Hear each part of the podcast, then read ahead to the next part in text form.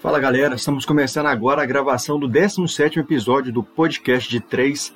Esse vai ser o primeiro episódio sobre os playoffs. Hoje a gente vai comentar sobre as séries que já aconteceram, das oitavas de final, os times classificados, como é que foi e tal. E vamos falar também sobre a série que começa nesta quarta-feira, são as quartas de finais, são quatro confrontos que a gente vai detalhar tudo para vocês aqui.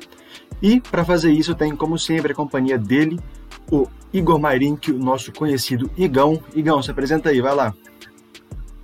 Fala galera, boa noite para vocês que estão acompanhando ao vivo, para o pessoal das outras plataformas gravadas aí, um bom dia, uma boa tarde também. É, falando aí os primeiros confrontos dos playoffs, a época mais legal do ano para quem gosta de basquete, para quem gosta de acompanhar os campeonatos. Então vem com a gente aí. Não se esqueça de é, seguir a gente lá nas nossas redes sociais, lá no Twitter, pod, é, arroba podcast underline 3, estava quase esquecendo. No YouTube, podcast 3, o nosso iconezinho da bolinha laranja. Siga a gente aqui na Twitch também, twitch.tv barra podcast de 3. E Instagram, é, arroba podcast de 3, tudo junto. Não deixa acompanhar a gente lá não. Então vamos para cima, mais um episódio. E além dele, também temos aqui o famosinho do Twitter, o Guilherme Alves. Se apresenta aí, Guilherme, vai lá. Não mais famosinho, nem tô postando coisa no Twitter esse dia de tanto trabalho que eu tô tendo, pô, então não pode ser mais famosinho. Porque agora Mas, quer ser famosinho fora. Oi? Quer ser famosinho fora do Twitter agora. Não, jamais, jamais. Mas enfim, uma boa noite pra você que tá acompanhando a gente aqui pela Twitch, para você que está vendo em algum horário do seu dia no Spotify, YouTube ou qualquer plataforma gravada que você esteja acompanhando a gente. Um ótimo dia, tarde ou noite para você também. Espero que você goste desse episódio. A gente vai falar bastante sobre os playoffs, sobre as séries que já foram, as séries que vão vir ainda. Tem muita coisa boa pra gente falar aqui, até porque com três gênios do basquete igual esses que estão vos falando, é impossível não sair coisa boa, né? Mas tudo bem.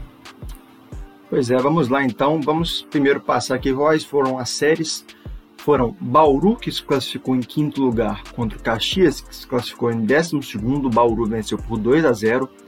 Foi o Corinthians, que classificou em sexto enfrentou o Pato Basquete, que classificou em décimo primeiro, 2 a 0 para o Corinthians também.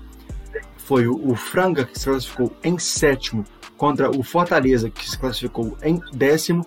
É, o Franca venceu também por 2 a 0 e a série mais disputada até agora, que foi o Mogi, que se classificou em oitavo, enfrentando a Unifacisa, que se classificou em nono.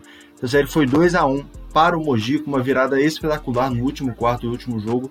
O Unifacisa estava vencendo por 8 pontos e acabou tomando a virada e perdeu por 9 pontos de diferença.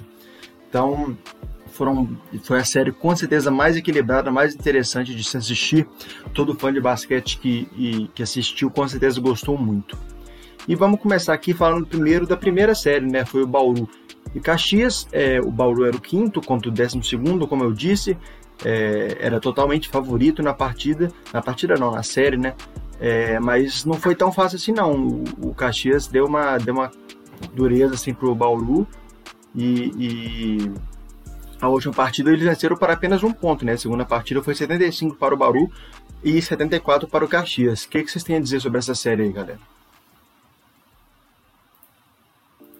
É, exatamente o que você falou. A gente esperava. É, tô indo já, Gui, né? Te perguntei. Mas a gente esperava que o Bauru fosse o favorito mesmo, como a gente palpitou daquela outra vez. Mas o Caxias deu um gás, principalmente no jogo 2 da série. O primeiro jogo foi uma diferença de 10 pontos. A gente estava. Eu estava acompanhando o jogo e até o, o, segundo quarto ali, o meio do segundo quarto, havia um equilíbrio. Eu lembro que os times é, entraram no segundo quarto com 33 a 34, ou saíram do segundo quarto, alguma coisa assim. Mas depois disso, o Bauru acabou encaixando uma sequência de pontuação e ganhou o jogo com certa facilidade, com 10 pontos de vantagem. E o que me incomodou muito nessa partida, principalmente, foi o jogo coletivo do Caxias, que eu achei que foi muito ruim. E o número de assistências até prova isso, né? O jogador que mais teve assistência no Caxias terminou com 3. Se eu não me engano, foram 12 apenas no jogo inteiro, enquanto o Bauru fez mais de 20 assistências. Então isso prova ali um jogo coletivo muito falho dessa equipe do Caxias, que ficou reduzido também a 65 pontos, que não é uma pontuação expressiva. E no jogo 2 teve jogo, né? É...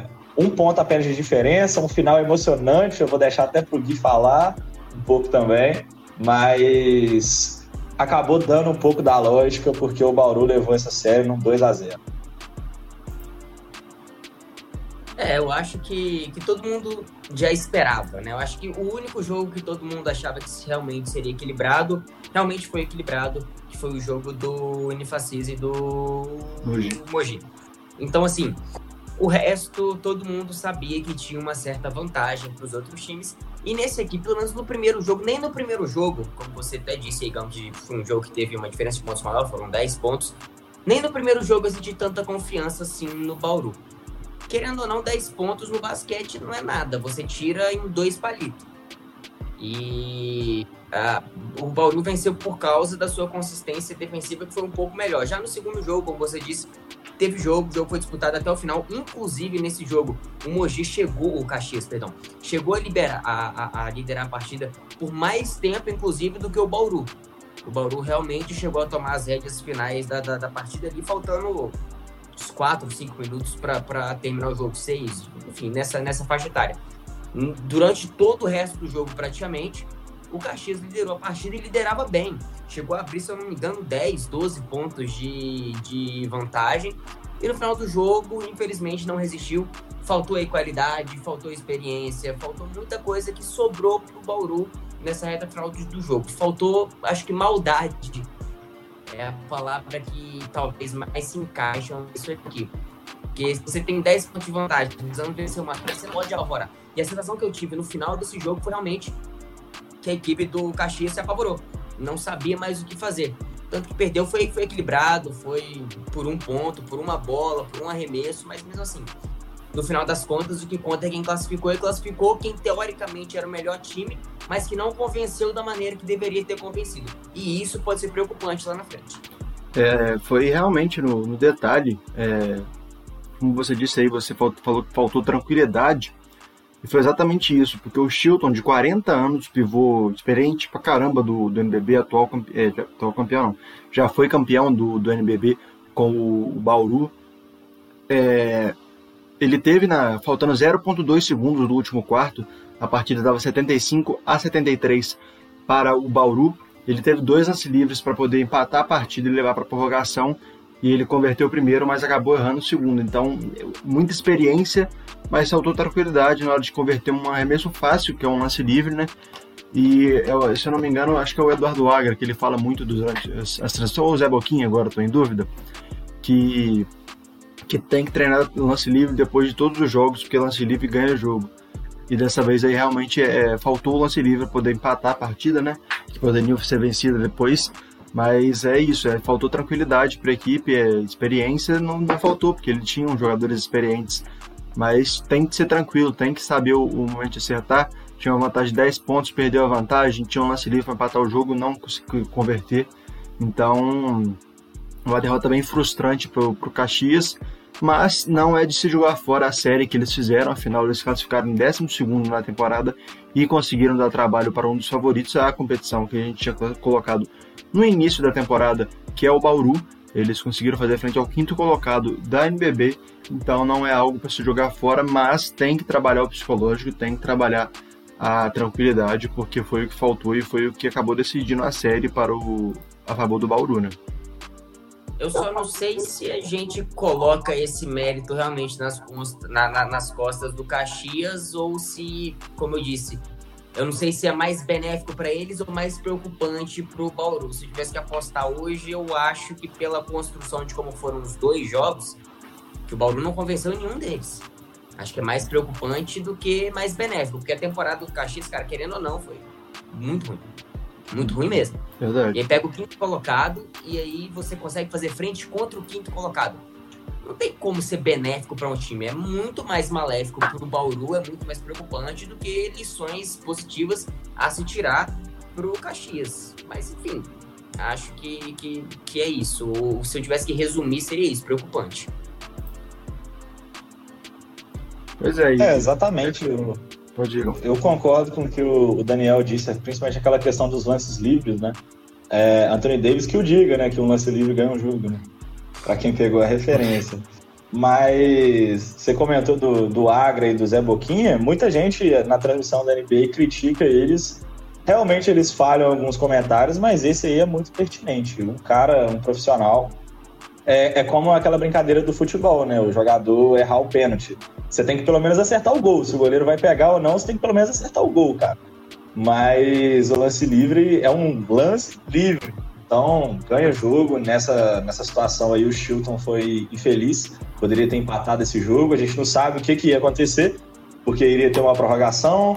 É, a gente não sabe o que, que podia acontecer nessa série, mas de fato fica aí lamentável para a equipe do Caxias. Mas eu concordo com o que vocês disseram. Realmente o Bauru merecia mais do que o Caxias pelo que vem apresentando na temporada e pelo que jogou. Né? Na série eu não acho que ficou injusto, apesar desse final dramático e lamentável para o Caxias, eu não acho que foi injusto, não. O, Caxias acabou pagando um pouco pelos erros que cometeu durante toda a temporada. Pois é, acho que numa série de, de melhor de três não falta justiça, né? Porque não é só um jogo, não é só um dia que você tá mal, é, são pelo menos dois jogos nesse caso, agora a partir da semifinal vai ser pelo menos três jogos para isso, até cinco jogos, então acho que é um formato bem justo. E agora vamos falar da, da outra partida que tinha um favorito muito claro, que era Corinthians e Pato, mas que dessa vez o favorito não decepcionou e mostrou que veio. Foi a vitória do Corinthians sobre o Pato é, por 90 a 61. A segunda foi em duas prorrogações, na verdade. O Corinthians venceu por 89 a 84, mas jogou muito bem. A segunda partida, o Pato também foi muito bem. É, há de se destacar isso. É, e o Corinthians, que, que foi, como a gente já disse aqui várias vezes, foi prejudicado pela própria NBB durante a temporada, é, conseguiu se recuperar no final e agora está vindo uma sequência muito boa e, e, e, pode figurar bem nos playoffs aí, passar das quartas, se bobear. É, uma temporada bem.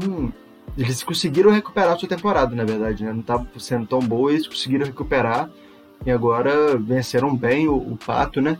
O que vocês têm falar sobre esse confronto aí entre, os, entre esses dois times? Vai na frente aí. Pode ir? Então tá bom. É, bom, nesse jogo aqui, realmente, o favorito, ele pelo menos convenceu em uma, em uma das partidas, que foi o primeiro jogo, indiscutivelmente. Foram quase 30 pontos de diferença, não tem muito o que falar sobre aquela partida. O Corinthians mostrou a sua força ali. Isso já é um ponto bem positivo. No segundo jogo, sabe, são, a gente pode pontuar aqui inúmeras uh, nuances que fazem um jogo que deveria se tornar fácil um pouquinho mais difícil. Você tem aí nervosismo dos dois lados, né? Que é o que a, a possibilidade de você se classificar para a próxima fase. Você tem aí um dia ruim dos seus jogadores, um dia bom dos jogadores do, do outro time. Você tem salto alto, tem, enfim, tem um monte de coisa. Mas o que importa é que o Corinthians fez 2x0 e se classificou nesse segundo jogo com mais dificuldade do que deveria. Duas prorrogações, inclusive a primeira. Aliás, duas prorrogações, não, perdão. Na, na, no jogo 2, na, na prorrogação, confundi jogo 2 com prorrogação. Mas até na prorrogação o Corinthians foi. Ok, dominou a partida. Se eu não me engano, ficou 8 a 3 8 a 4 Foi alguma, alguma coisa assim que eu conferi aqui. 8 a 3 E durante a partida, o Corinthians teve a frente do placar na grande parte dela. Só que deslizou muito. Se eu não me engano, no, no, no, primeiro quarto, o Corinthians venceu por 31 a 20 ou 31 a, a, a 19. E depois disso, a sua diferença de pontos foi caindo, foi caindo, caindo e acabou cedendo o um empate pro, pro Pato. Mas isso não tira o que o Corinthians fez na série inteira e principalmente o Corinthians fez na temporada. Então, nessa série, realmente eu consigo ver pontos muito positivos no Corinthians, mais pontos positivos do que eu consegui ver na série do Bauru, por exemplo. O Corinthians realmente mostrou que tem potencial. O Fuller e o Arthur jogaram muita bola nesses dois jogos. O Fuller, principalmente, ele tem jogado muita bola durante a temporada inteira, para falar a verdade. Então, acho que é, é justo o resultado. Venceu o melhor time, venceu quem mereceu mais, venceu quem convenceu mais, independente dos deslizes no jogo 2. E eu acho que é, é, com bastante justiça. É com mais justiça até mesmo do que foi a série propriamente dita entre o Bauru e o Caxias. É, cara, exatamente.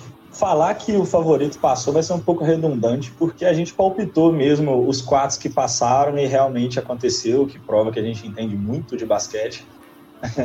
Mas o que o Gui falou é verdade. Eu acho que o Corinthians ele complicou uma série que poderia ter sido um amasso, né? Porque o primeiro jogo foi um amasso, foram 29 pontos de diferença, uma atuação muito boa do Corinthians, uma atuação muito fraca da equipe do Pato Basquete. O Corinthians, inclusive, teve uma atuação coletiva de excelência, vários jogadores passando dos 10 pontos é, nos dois jogos. Né? No, no, jogo que definiu a série, o jogo 2, foram quatro, e se eu não me engano, no primeiro jogo foram seis. Eu vou até dar uma conferida aqui. É, exatamente, foram seis jogadores acima dos 10 pontos naquele jogo que ficou 90 a 61 pro Corinthians. Mas no segundo jogo a gente teve uma atuação do Pato que também foi muito boa.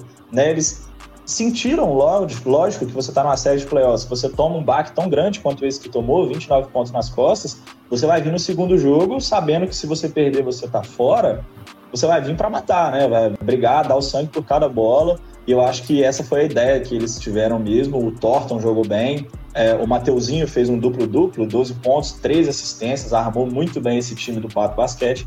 Mas no final, o Corinthians também foi merecedor. É um time que foi muito prejudicado ao longo da temporada, o time que foi mais prejudicado de longe por conta do Covid e por conta da atitude da própria NBB ou da organização da liga. Enfim, a gente não sabe também se é a própria NBB que toma essas decisões, né?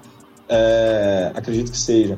Mas, enfim, o Corinthians é um time que merece estar ali. O Fuller o Arthur, como o Guilherme disse, jogaram muito bem. E o time vem completo. Também tem o GG, tem outras pessoas ali que, que já são calejadas nesse basquete nacional, nesse NBB, e o Corinthians ele vem forte. Eu falei em alguns episódios para trás que o Corinthians não acho que vai ser um dos favoritos a ganhar, mas vai ser o time que vai fazer um barulho diferente do que a gente está esperando nesses playoffs. E eu acho que isso vai acabar acontecendo mesmo. Eles vão pegar, né, já dando um spoiler do final do episódio, vai pegar um clássico contra o São Paulo agora. E eu tô bastante curioso para ver o que vai acontecer depois desse 2 a 0 nessa série. Com certeza o time se enche de moral, se enche de confiança e vai vir com tudo para cima do São Paulo. E vale lembrar também que o, que o Corinthians é, é uma das únicas equipes que venceu o Flamengo na temporada, né? O Corinthians e São Paulo são as duas, duas únicas equipes que venceram é, o Flamengo. E isso mostra muito, porque o Flamengo teve a melhor campanha da história do NBB, com 28 vitórias e apenas duas derrotas. E, e, essa equipe do Corinthians dominou o Flamengo, não só venceu, mas dominou quando jogaram juntos. Segunda partida acabaram perdendo, mas a primeira eles dominaram. Então, assim, eles sabem jogar jogo grande, eles são uma boa equipe. E se demore com eles, eles vão te dominar, cara. Pode acontecer uma partida ruim, como aconteceu essa segunda contra o Pato, mas também pode acontecer uma partida muito boa, como essa que foi contra o Flamengo, que eles dominaram. É, venceram contra o, o, Se não me engano, eles venceram o Minas também. Então, são jogos que, o, que, a, equipe, a, que a equipe do Corinthians sabe jogar e, e, que vai mostrar todo esse potencial agora nas quartas de final, como contra o São Paulo, como bem disse o Igão. É, vamos falar da próxima partida aqui. Vamos falar agora de Fortaleza e Franca. Franca e Fortaleza, né? Vamos respeitar o Franca aí que tem lá na frente. É, o Franca também fez 2 a 0 E essa é uma série assim que, que acaba decepcionando, é, porque a gente sabe que o, que o Fortaleza poderia ter ido mais longe se tivesse com a presença do Holloway, que a gente já falou aqui diversas vezes durante a temporada, que o Holloway carrega esse time do, da, do Fortaleza nas costas Infelizmente ele não participou dos playoffs, ele está lesionado, então o, sejamos sinceros, o Fortaleza não deu nem para gastar a sola do sapato no Frank, né? O Frank dominou as duas partidas, venceu muito bem.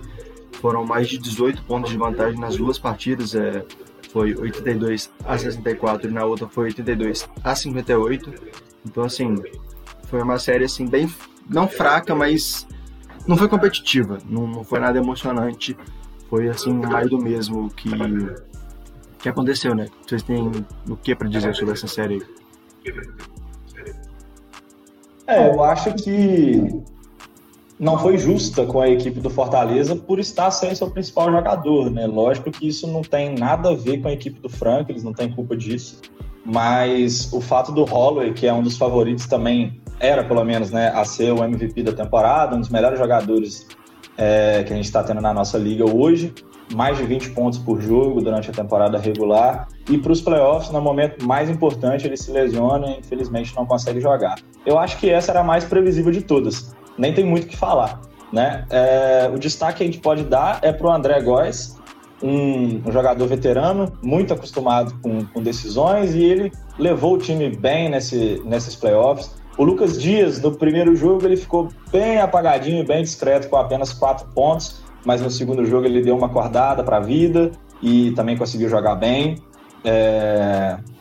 E eu acho que o Franca levou merecidamente também essa série. O Franca é uma equipe que oscilou muito durante a temporada, tiveram muitas dificuldades em vários momentos, não classificaram na melhor das colocações, mas é um time de tradição, é um time bom, é um time que tem um dos melhores jogadores da liga também, que é o Lucas Dias, pelo menos o melhor pontuador, estatisticamente falando.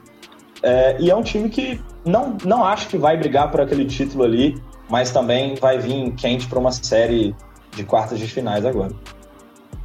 É, eu concordo. E até para só completar essa fala de vocês dois, porque sobre esse jogo não tem muito o que falar, além de, da decepção do, do Fortaleza não ter tido seu melhor jogador e o Franca ter jogado muito bem. É que se a gente comentou que na série passada os jogadores do. Fugiu o nome, do Corinthians tiveram uma boa rodagem, a atuação coletiva foi muito boa. Nesse caso, a mesma coisa, principalmente no jogo 2 do Franca contra o Fortaleza, porque o Franca utilizou 10 jogadores.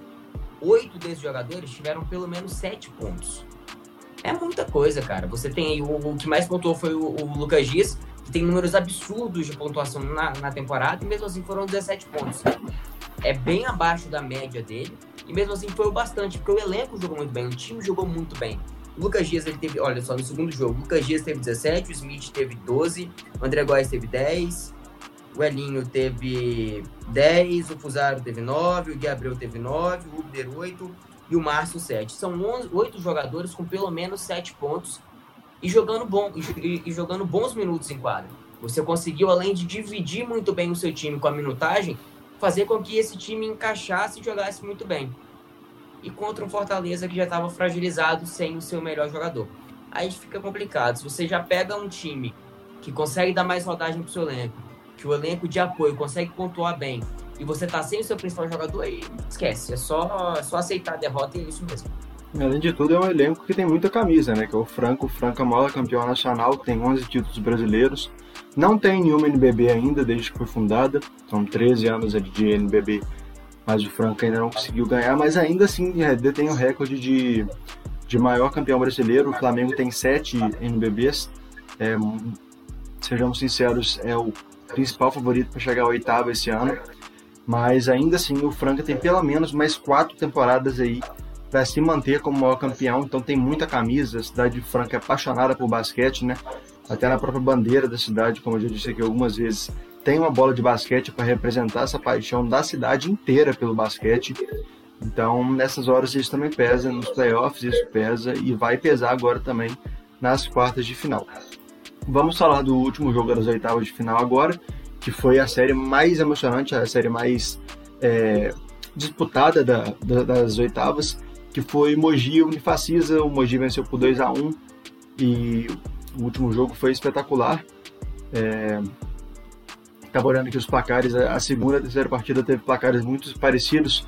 A segunda foi 95 a 84 para o, o Unifacisa e a, e a segunda e a terceira, na verdade, foi 94 a 85 para o Mogi. Praticamente só mudou os números de lugar aí e o vencedor também. E sobre esse último jogo do, do Fascismo Mogi, eu estava acompanhando, estava cobrindo no, no, nosso Twitter. Cara, é, o que aconteceu no último quarto do Anifaceu foi uma das coisas mais vergonhosas que eu já vi na minha vida. É, minha vida não, basquete. Eu já vi muita coisa vergonhosa é, na minha vida. Mas no, no basquete, cara, é, é, é, vergonhoso. Eles, eles tinham uma vantagem de 8 pontos.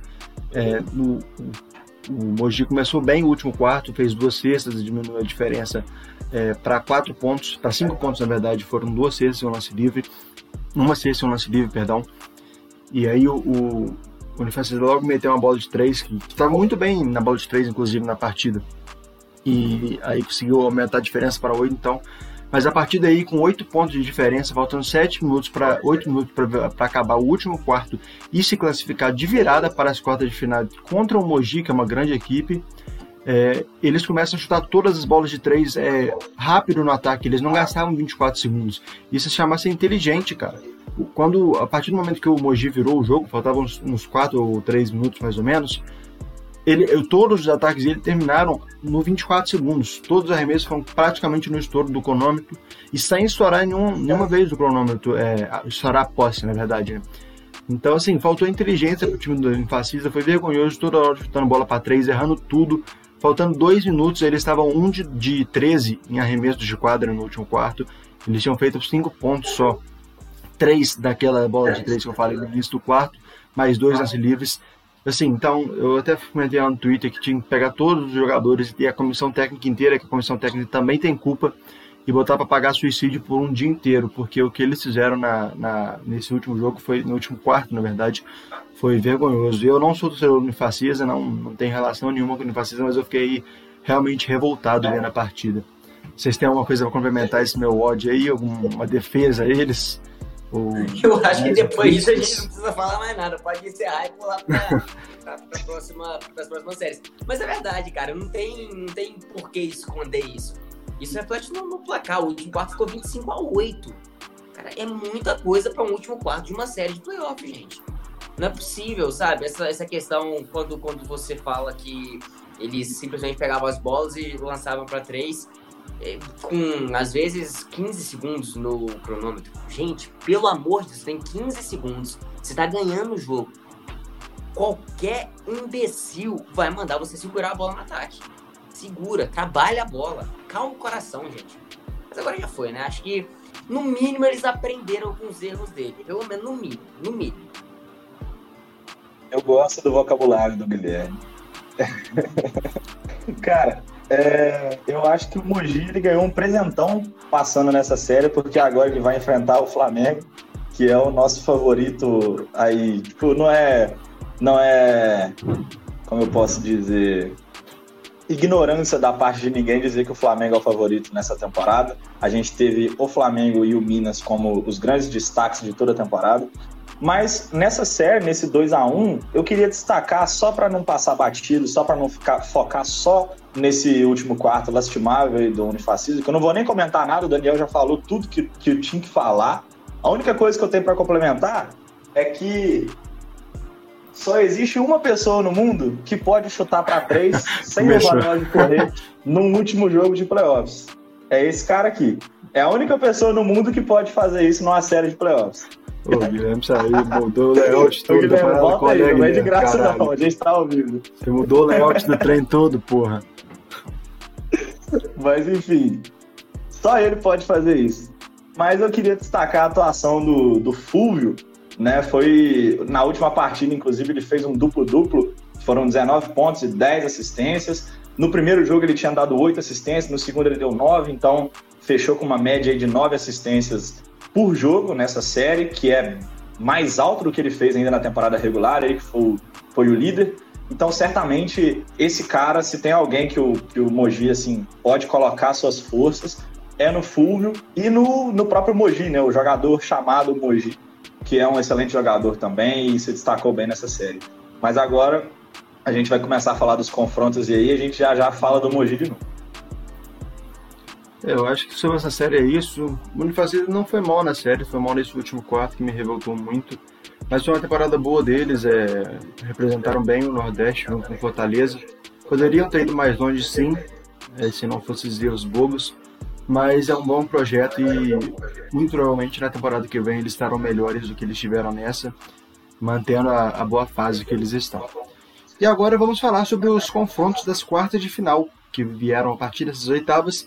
Vão ser Flamengo, que se, que se classificou em primeiro, contra o Mogi, que se classificou em oitavo, o Minas, que se classificou em segundo, contra o Franca, que se classificou em sétimo, o São Paulo, que se classificou em terceiro, contra o Corinthians, que se classificou em sexto, o, o clássico majestoso aí, dessa vez em quadras, não vai ser em campo, e o, o Bauru, o Paulistano, perdão, que se classificou em quarto, contra o Bauru, que se classificou em quinto, vai ser a reedição das finais de 2016 2017, quando o Bauru venceu de virada o Paulistano por 3 a 2 nas finais também foi a semifinal de 2017 e 2018, quando o Paulistano venceu por 3 a 1 o Bauru e se estragou campeão daquele ano, então vai ser um duelo interessante, tinha até uma rivalidade boa, recente entre essas duas equipes.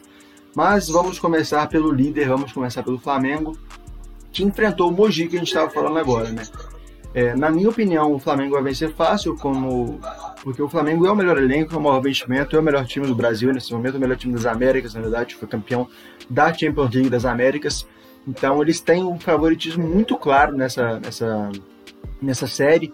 Não é um favoritismo leve, como nas outras, nos outros três duelos são favoritismos leves. Nesse é um favoritismo claro. Mas também não podemos é, menosprezar o time do Mogi, um time que também tem camisa, É, tem o Fulvio, que o Gão destacou agora há pouco. O Fulvio, com 40 anos, está jogando muito basquete. É, ele teve uma média na temporada de 13 pontos e 9 assistências. Agora nos playoffs ele teve uma média de 16 pontos, 10 assistências e 5 rebotes. É muita coisa, cara. Um jogador de 40 anos, muito experiente, muito inteligente, que sabe gastar o tempo, sabe jogar jogo grande e pode dar trabalho pro Flamengo. O que, que vocês acham aí? Não. Você acha o Não vai ruim? dar trabalho. Não vai dar trabalho. Sinceramente, acho que o Flamengo passa muito fácil. Acho que não perde nenhum jogo. É. Assim, puta, eu posso estar fazendo uma zicada cabulosa aqui, mas não, não tem como, cara. É, a diferença é muito gritante, é muito gritante mesmo. Hum, Muito difícil você imaginar qualquer cenário que o Flamengo tenha dificuldade para se classificar. Se eu tivesse que apostar, é Flamengo fácil, fácil, fácil, fácil, fácil, fácil, com a mão nas costas. É, cara, eu acho que eu concordo com o Gui também. Uma coisa que eu tava, se você tava falando, Daniel, que eu esqueci de falar, eu elogiei tanto o Fulvio, esqueci de falar que realmente ele já é um senhor de 40 anos de idade, né? E jogando esse basquete inteiro é realmente magistral. Mas eu concordo com o Guilherme, eu acho que o Flamengo nessa série, ainda é uma série de três, né? As séries de cinco vai ser só na semifinal. Eu acho que o Flamengo vai ganhar duas partidas e vai ser aquele comentário que a gente vai fazer, estilo a gente fez o do Franca contra o Fortaleza aqui hoje. Deu Porque, na minha opinião, o elenco do Flamengo é bastante. muito mais qualificado que o do Mogi. É, o time já provou isso várias vezes esse ano. É um time que está lotado de moral. Se tem uma coisa que o Flamengo vem é com moral para essa, essa NBB, porque está conquistando títulos aí por onde vai. Ganhou a Libertadores da, da, do basquete esses dias aí para trás.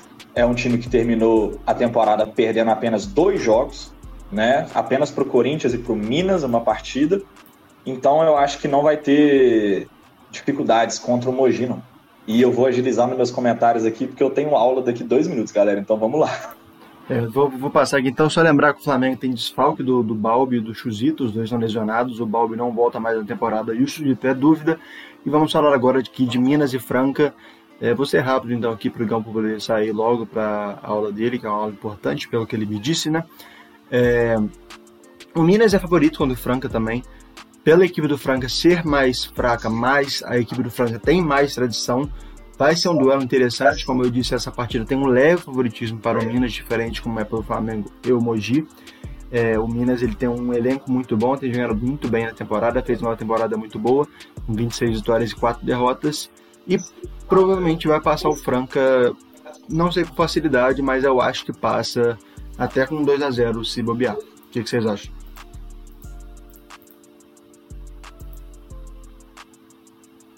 Cara, o Franca. Vamos ver o que você vai falar agora, Igão. Então, 2 a 0 eu acho demais. Eu apostei no Franca, mas eu acho que o Minas leva pelo menos um joguinho desse aí. Vai ser, eu acho, na minha opinião, pelos placares que. pelos confrontos, na verdade, que a gente vai ter aí, esse e o jogo do São Paulo contra o Corinthians vão brigar para ver quem é o mais equilibrado.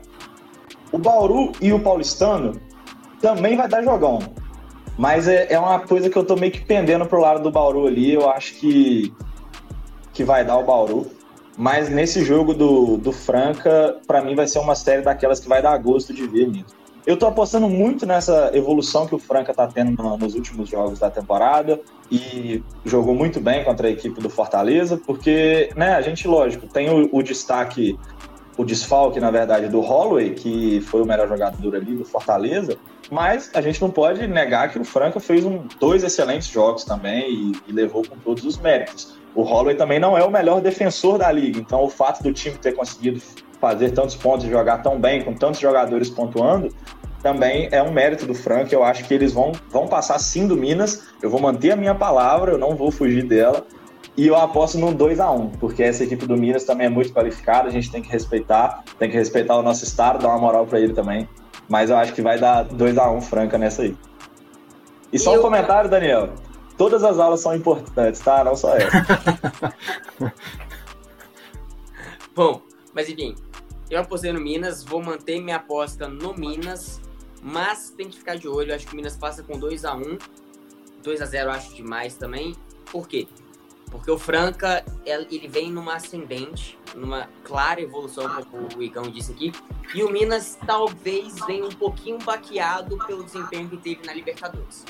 Pode ser que surta algum efeito aqui nesse, nessa série de playoffs, mas eu vou manter, vou manter minha aposta no Minas. 2 a 1 um Minas, mas se der bobeira, meu querido, vai para casa mais cedo. Bom, eu vou mostrar para vocês como eu sei muito mais de basquete que vocês dois juntos. Vai ser 2 a 0 pro Minas e um dos jogos vai ser tipo uma vantagem muito grande. Não vou falar números, mas eu vou falar uma vantagem muito grande. E vai ser 2 a 0 pro Minas, vocês podem me cobrar no, no próximo episódio, tá? E sim, no próximo episódio, que já vai ter fechado 2 a 0 não vai ser três jogos, tá? Tô, tô cravando aqui, vocês podem até tentar debater, mas vocês não vão conseguir porque eu estou certo, vocês estão errados. Porém, é fácil vocês falarem mais, né? O Igão tá atrasado, então não tem por que vocês falarem mais. Vamos falar de logo da não, não, partida. Vamos falar do clássico entre Corinthians e São Paulo. calma aí, calma aí. Você tá com esse cartão na mão aí pra você passar sua vergonha no crédito? Oi? Você tá com esse cartão na mão pra você passar a, a vergonha Cara, eu nunca errei um palpite aqui no, no podcast. Tá? Só pra vocês terem Então vai Opa! dar. Vai dar. Quem ganhou a Copa Super 8? O Flamengo. E você apostou que quem ia ganhar a NBB? O Flamengo. O Bauru. O Bauru. O Flamengo, rapaz. Vai, pode voltar lá. Ó, eu confio no meu Pode taco. voltar lá, justamente. Eu confio no meu taco. Vamos agora, vamos falar de, de Corinthians e São Paulo. Como o Igão disse, vai ser um dos jogos mais equilibrados. Eu discordo, Igão, de novo. Eu acho que Bauru e Paulistano vai ser mais equilibrados, mas vai ser equilibrado por baixo. É, diferente desses dois jogos agora, desse jogo agora, na verdade, do São Paulo e Corinthians, eu acho que esse aí vai ser nivelado, nivelado por cima e o do Bauru e Paulistano por baixo. Eu acho que o São Paulo é favorito, mas como eu disse na, nos comentários sobre as oitavas de final, não pode dar na mole perto do Corinthians, porque o Corinthians é uma equipe que, que sabe jogar jogo grande, que já venceu a equipe do Flamengo, como eu disse já. Acho que não tem muito mais o que falar. Acho que vai ser um jogo bom que tem que assistir. Todo mundo que tá ouvindo a gente assista esse jogo. Vai ser um jogo muito bom. Clássico sempre é bom no futebol, no basquete. Nos playoffs é melhor ainda. Então eu acho que vai ser bastante equilibrado essa partida aí. Eu acho que o São Paulo também é favorito, mas a regularidade do. do a regularidade não, perdão. A, o que o, o São Paulo e o seu banco podem demonstrar me preocupa que já mostrou que não é bom o suficiente. O do Corinthians provou exatamente o contrário nessa série. Acho que o São Paulo tem um leve favoritismo, mas que se o seu banco não entrar no jogo, esse favoritismo vai por água abaixo na primeira partida. E aí a gente pode ter uma inversão de papéis e o Corinthians se tornar favorito. Isso pode acontecer durante a série se o banco do São Paulo não entrar no jogo. Antes da bola subir, o São Paulo é favorito pelo que fez e pelo time que tem. Agora, pelo elenco, fico com um pezinho atrás. Mas se eu tivesse que apostar hoje, São Paulo passa. Eu concordo muito com o que o Guilherme disse e eu ainda acho que esse favoritismo do, do São Paulo tem nome, sobrenome e número de camisa, que é o Jardim. Né? A principal cartada que esse time tem, para mim, é o MVP da liga, é o cara que desempenhou o melhor basquete ao longo da temporada. Realmente é muito bom ver um cara no, no nível dele jogando aqui no Brasil. Né? A gente está acostumado aí com as estrelas da NBA mas o Jorginho realmente desempenha um basquete, uma inteligência de jogo. Não é aquele cara que faz 40 pontos todo jogo, que se destaca por jogadas plásticas e tudo mais, mas é um cara extremamente participativo em todos os fundamentos do basquete. E para quem gosta mesmo, eu acho que isso é o legal de ver, né? O cara que não ganha jogo, mas ele domina o jogo. É, é isso para mim é muito interessante. Mas o. Eu não vou pipocar. Para mim, o São Paulo passa. Mas eu acho que é muito difícil palpitar.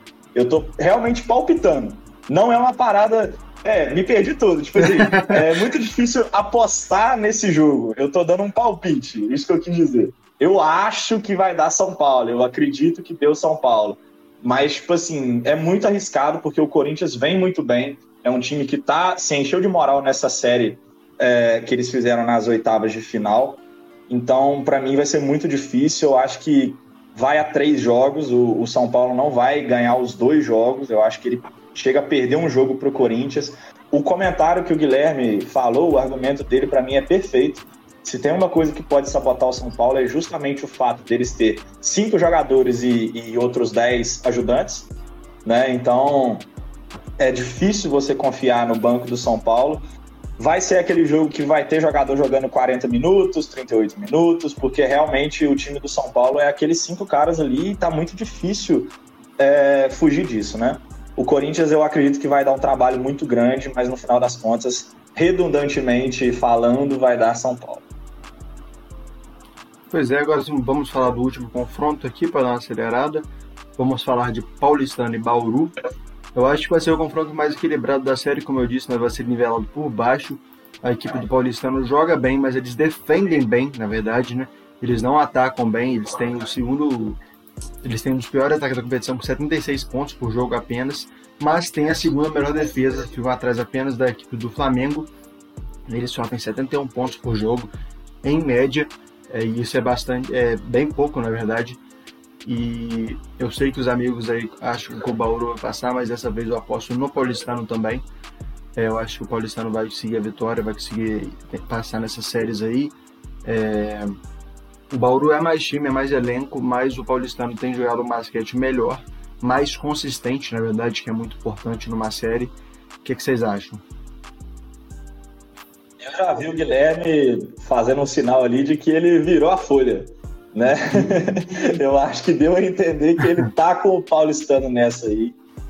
Então, só para ser diferente de vocês dois, dando uma de Daniel aqui para provar que eu sei muito mais de basquete do que os dois juntos, eu acho que vai dar Bauru, a estrela do, do, do Alexa Borges vai brilhar e o nosso dragão verde, o Bauruzão da massa, vai passar.